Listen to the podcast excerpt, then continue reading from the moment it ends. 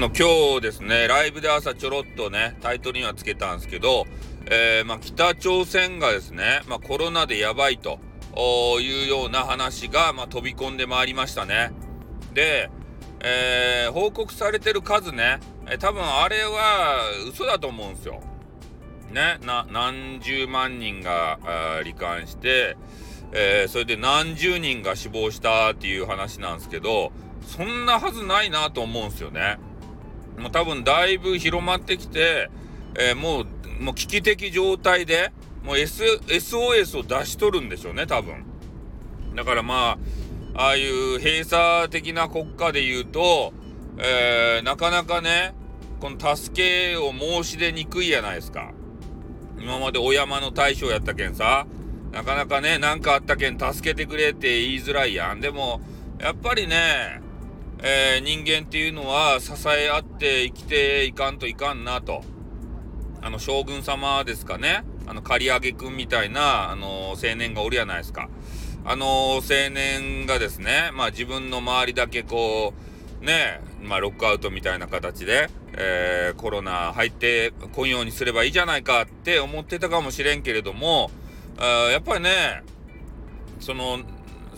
その借り、まあ、借り上げくんが自分でね、こう農業とかして、それで、まあ、作れば、えー、いいことなのかもしれんけど、そんなわけじゃないじゃないですか。他の方が作ったものをね、えー、食べるわけでありまして、何かしら人との接触があるはずなんですよ。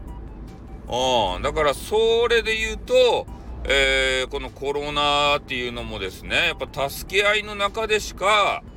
えー、解決していけないんじゃない？多分ね、他の国にさ、援助求めるんじゃないかなと思うんですよ。自国ではさ、多分ワクチンとかも作れないでしょうし、うん。で、まあ栄養状態もね、良くないということで、えー、すごいこと感染が広まってるんだろうなっていう予想なんですけどね。だからああいうのをまあちょっと見ましてですね、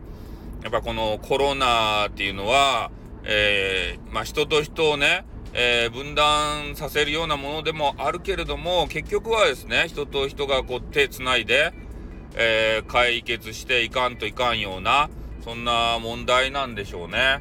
うん。まあ、孤立してしまった人はですね、もうかかったらもう死んでしまうしかないわけでありまして、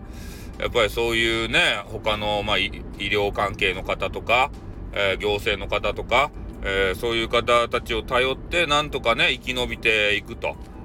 いうのでやっぱり人の温かさつながり、えー、それをまざまざと見せつけられているなとやっぱ絆やなって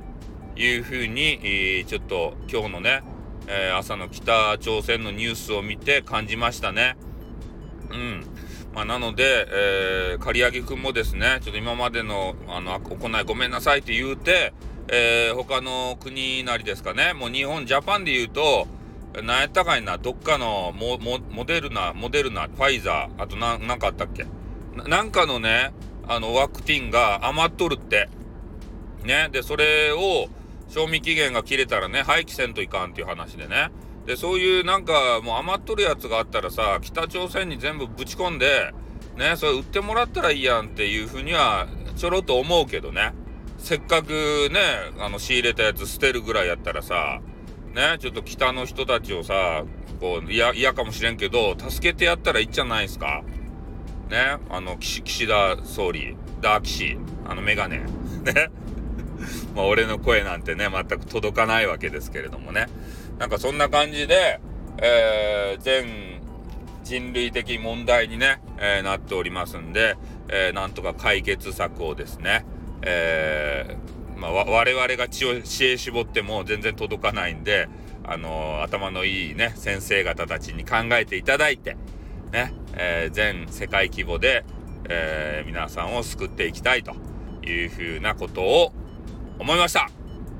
はい。で、え今日の朝のライブではね、そういうタイトルをつけたんですけど、全くね、えー、そういうことにも触れず、えー、激川ガールをどうしたらゲットできるのかみたいな、えー、そんなわけのわからん話をしてしまいましたんでね、えすいませんねということで収録取り直させていただきました。じゃあ終わります。あって